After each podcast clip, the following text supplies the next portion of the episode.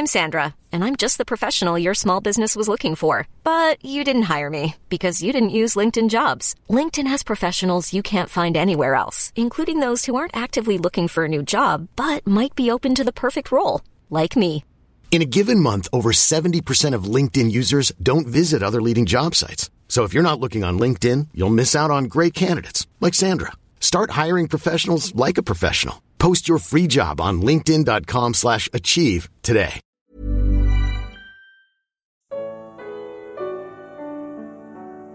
Arrependimento e perdão. Evangelho de Lucas. Comentário de Mari Persona. O versículo 4 de Lucas 17 fala de arrependimento e perdão. E ali o número 7 uh, representa algo completo, tanto para o arrependimento como para o perdão. Se pecar contra você sete vezes no dia e sete vezes voltar a você e disser estou arrependido, perdoa-lhe. Arrepender-se é ir contra a natureza humana que quer sempre estar com a razão. Para se arrepender, você precisa admitir que falhou. E o seu ego não vai gostar nada disso. Você pode até fazer algo para reparar o dano que causou e mesmo assim não estar arrependido. Como quando você paga uma multa de trânsito. Você se sente mal pelo dinheiro que gastou, mas não pela infração que cometeu. Ao pecarmos, o nosso primeiro impulso é jogar a culpa em alguém. Isso não vem de hoje. Eva jogou a culpa na serpente. A serpente me enganou e eu comi, diz ela em Gênesis capítulo 3. Adão culpou a mulher e o próprio Deus no mesmo capítulo. Foi a mulher que tu me deste por companheira que me deu do fruto da árvore e eu comi.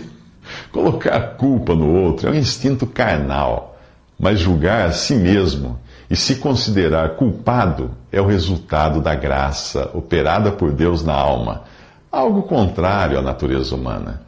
Três coisas nos levam ao arrependimento: a bondade de Deus, o juízo futuro e a tristeza. Ou será que você despreza as riquezas da sua bondade, da bondade de Deus, tolerância e paciência, não reconhecendo que a bondade de Deus o leva ao arrependimento? Diz Romanos 2,4.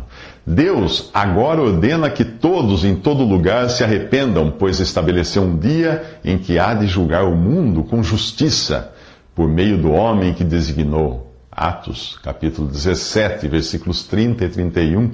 E a tristeza, segundo Deus, produz arrependimento que leva à salvação e não remorso. Mas a tristeza, segundo o mundo, produz morte. Isso está em 2 Coríntios 7, 9. O arrependimento genuíno é um exercício profundo de alma, como descreve o profeta Jeremias quando ele disse: De fato, depois de desviar-me, eu me arrependi, depois que entendi, bati no meu peito, estou envergonhado, estou humilhado. Isso ele diz no capítulo 31 de Jeremias, versículo 19. O arrependimento verdadeiro gera uma mudança de atitude, mas o falso é apenas uma fuga das consequências. Como acontece com o bandido que se diz arrependido só porque foi preso. Ah, ao tratar com os fariseus e saduceus, que só tinham aparência de piedade, João Batista os alertou da necessidade de demonstrar o arrependimento na prática. Quem lhes deu a ideia de fugir da ira que se aproxima, disse João Batista, deem fruto que mostre o arrependimento. Isso está em Mateus 3, versículo 7. Nos próximos três minutos, o nosso assunto será o perdão. A ideia de perdão nos faz pensar em dívida. Quando alguém empresta de você e não paga, lhe ofende ou quebra um copo em sua casa, a sua reação natural é vai pagar. Quando você percebe que nunca irá receber, passa então a desejar que o outro pague de outro modo, ficando na miséria, sendo difamado ou tendo todos os seus copos quebrados. Mas perdoar não é apenas abrir mão de receber, e sim pagar pelo devedor, trabalhando duro para repor o dinheiro, reconstruindo a própria reputação ou comprando um novo copo. O perdão pode ter um custo material ou emocional, mas é o único meio de você se livrar da dívida que passou a ser sua. Perdão que guarda rancor não é perdão. É como depositar o pagamento em juízo, ou seja, você paga, mas o outro não recebe. Fazer o outro pagar, denegrindo a imagem dele na sociedade ou demonizando em pensamento, também não é perdoar. O verdadeiro perdão leva você a orar e interceder por seu, por seu adversário. Perdão gerado por um sentimento de superioridade não é perdão. Eu falo daquele que trata o ofensor com desdém e se considera superior, dizendo a si mesmo: Ah, pobre alma, pouco evoluída, eu jamais faria algo assim.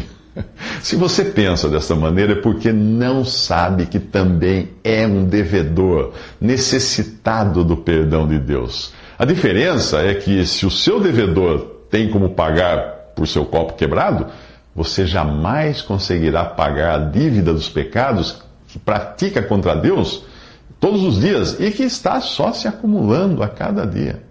Se você entendeu que perdoar o seu ofensor é você mesmo pagar o preço, irá entender também que para nos perdoar, Deus precisou entregar o seu próprio filho em pagamento.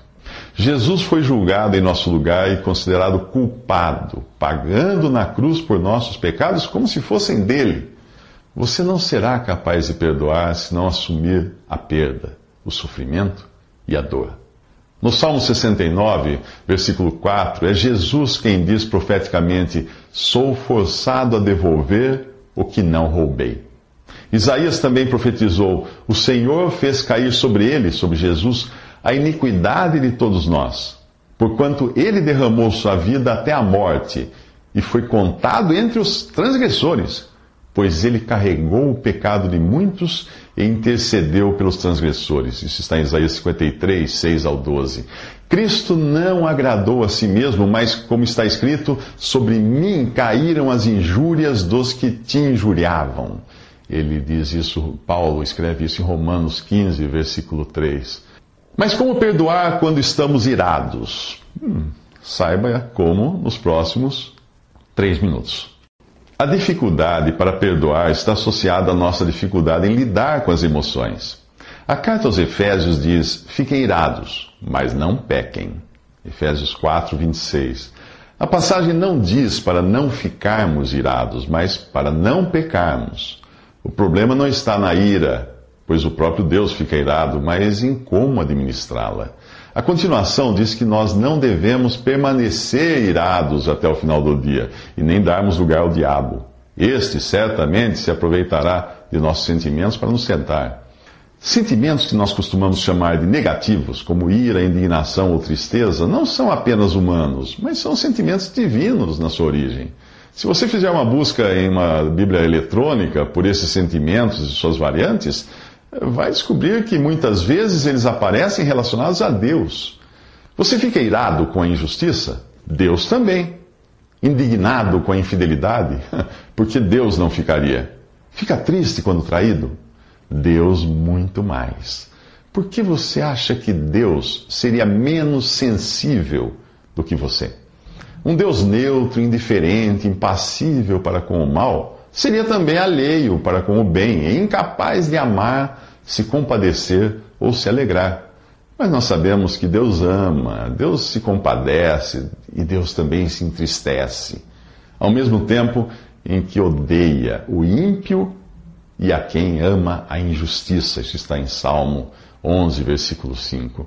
Algo que todos nós somos, né, por natureza, ímpios e injustos. Todavia, Deus se compadece do pecador contrito. Ele o perdoa e se alegra com a sua conversão. Mas por que a nossa ira costuma se transformar em agressão? A nossa indignação vira violência e a tristeza acaba em depressão? Porque nós somos permeáveis e suscetíveis ao mal. Deus não, Deus não. Deus não pode ser tentado pelo mal. Tiago 1, versículo 13. A sua ira, a sua indignação ou a sua tristeza são santas, isto é, separadas das causas, pois estas não podem atingi-lo. A nossa, ela se transforma em pecado quando nós nos sentimos prejudicados ou ameaçados por aquilo que causou esses mesmos sentimentos, e aí nós queremos nos proteger ou até nos vingar. Daí a exortação para administrarmos a ira antes que ela se transforme em pecado. O capítulo 4 da carta aos Efésios continua com preceitos práticos, como não furtar, não falar palavrão, não entristecer o Espírito, Espírito Santo, livrar-se da amargura, indignação, ira, maldade, gritaria, calúnia, e termina dizendo: sejam bondosos e compassivos uns para com os outros, perdoando-se mutuamente, assim como Deus perdoou vocês em Cristo. Efésios 4, versículo 32. Mas como viver assim? E ainda perdoar alguém como Deus nos perdoou, trocando de roupa, conforme nós veremos nos próximos três minutos. A passagem de Efésios traz uma lista de preceitos do tipo: não furte, não minta, livre-se da amargura, da indignação, da ira, da gritaria, da calúnia, da maldade, etc. Mas é importante perceber que antes dessa lista vem o segredo para se viver de acordo com a natureza de Deus. Não seguindo uma lista de preceitos, mas trocando de roupa. Quanto à maneira antiga de viver, vocês foram ensinados a despir-se do velho homem, que se corrompe por desejos enganosos, a serem renovados no modo de pensar e revestir-se do novo homem, criado para ser semelhante a Deus em justiça e em santidade provenientes da verdade. Fala em Efésios 4, 22 ao 24. Regras morais ou códigos de conduta você encontra em todas as religiões do mundo. Mas existe uma diferença no cristianismo. Neste, não é a mudança de comportamento que faz de você um novo homem, mas é o ser um novo homem que o leva a mudar de comportamento. O cristão deve viver e agir de acordo com a nova identidade que recebeu de Deus por graça e não tentar usar uma identidade forjada por suas próprias mãos.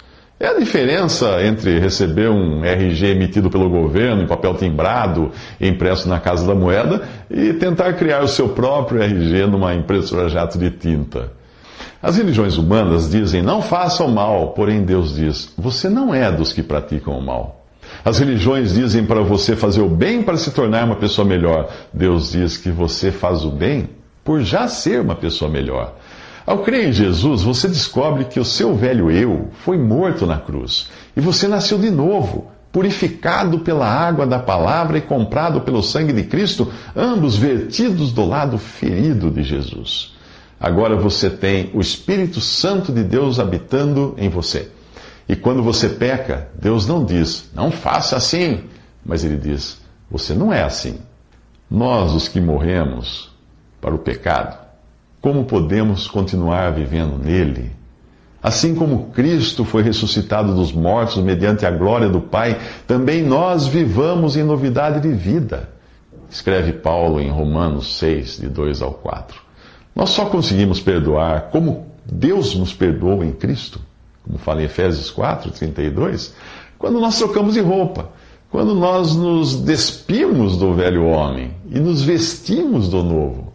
Aí sim nós temos o mesmo sentimento que houve também em Cristo Jesus, que esvaziou-se a si mesmo, vindo a ser servo, tornando-se semelhante aos homens, humilhou-se a si mesmo e foi obediente até a morte e morte de cruz.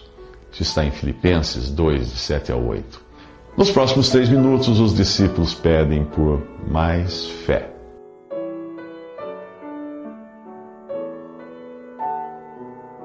Visite respondi.com.br. Visite também 3minutos.net.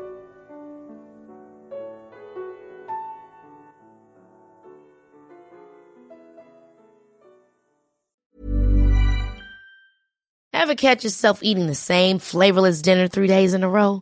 Dreaming of something better? Well, HelloFresh is your guilt-free dream come true, baby. It's me, Kiki Palmer. Let's wake up those taste buds with hot, juicy pecan crusted chicken or garlic butter shrimp scampi. Mm. Hello Fresh. Stop dreaming of all the delicious possibilities and dig in at HelloFresh.com. Let's get this dinner party started.